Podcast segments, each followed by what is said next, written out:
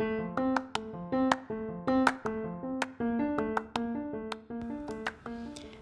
¿qué tal? Mi nombre es Natalia Nevado y esto es Emociones Melódicas.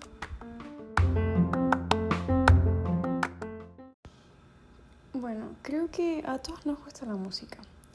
Tal vez todos tenemos nuestra canción favorita, nuestro género musical favorito, nuestro artista o banda favorita, con la que nos sentimos tranquilos o que en momentos de estrés o tristeza los escuchamos para sentirnos mejor o que en momentos cuando estamos felices podemos poner una canción que nos guste para sentir esa felicidad al máximo. Pero estoy segura de que han habido veces en las que muchos de nosotros nos hemos preguntado el por qué. Y en este podcast hablaremos sobre la razón de por qué la música tiene efectos alternos en nuestro cerebro y en nuestro cuerpo, afectando principalmente en nuestra manera de sentir, es decir, en las emociones y en los sentimientos. Vamos a hablar un poco de la manera en la que trabajan y reaccionan las hormonas en nuestro cuerpo, quienes son las mismas que tienen ese poder de controlar o de especificar nuestras emociones, al igual que con las radiaciones y ondas que emiten las canciones, vamos a hablar de cómo nuestro cerebro las percibe y también de las diferencias de por qué las reacciones que causan son diferentes en cada persona. Un ejemplo de lo mencionado anteriormente es que existen hormonas como la serotonina y la dopamina, que también se conocen como las hormonas de la felicidad y del enamoramiento, que se pueden liberar con determinadas canciones y diferentes experiencias de vida.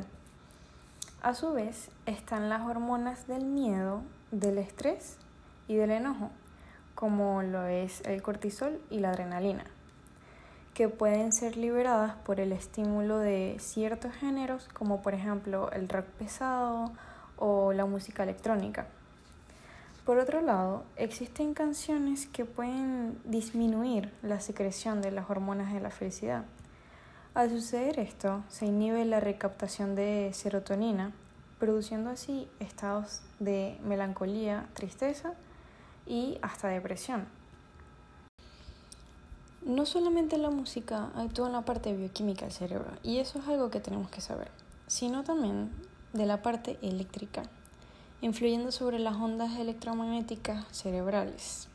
En este caso tenemos mm, estilos de música que estimulan las ondas alfa, beta, delta y teta, las cuales representan la actividad eléctrica del cerebro y son la base de los pensamientos, de los sentimientos y de las emociones. Lo que hace que unas ondas actúan a baja frecuencia y otras a alta frecuencia, dependiendo del género y de los gustos musicales. Básicamente, estas ondas trabajan casi como notas musicales y es por ello por lo que están tan relacionados. Y las diferencias en las reacciones que la música causa son diferentes muchas veces dependiendo de las experiencias de vida, como lo es por ejemplo una ruptura, una, una amistad que ha perdurado por mucho tiempo, por muchos años, por recuerdos bonitos con tus amigos, con tu familia. Y ese tipo de cosas que cuando tú escuchas una canción, obviamente esos pensamientos te regresan a la mente y te puedes poner feliz, te puedes poner triste o incluso también depende de los gustos musicales de la persona, ya sea de género musical, de, del tipo de voz del artista, entre otros.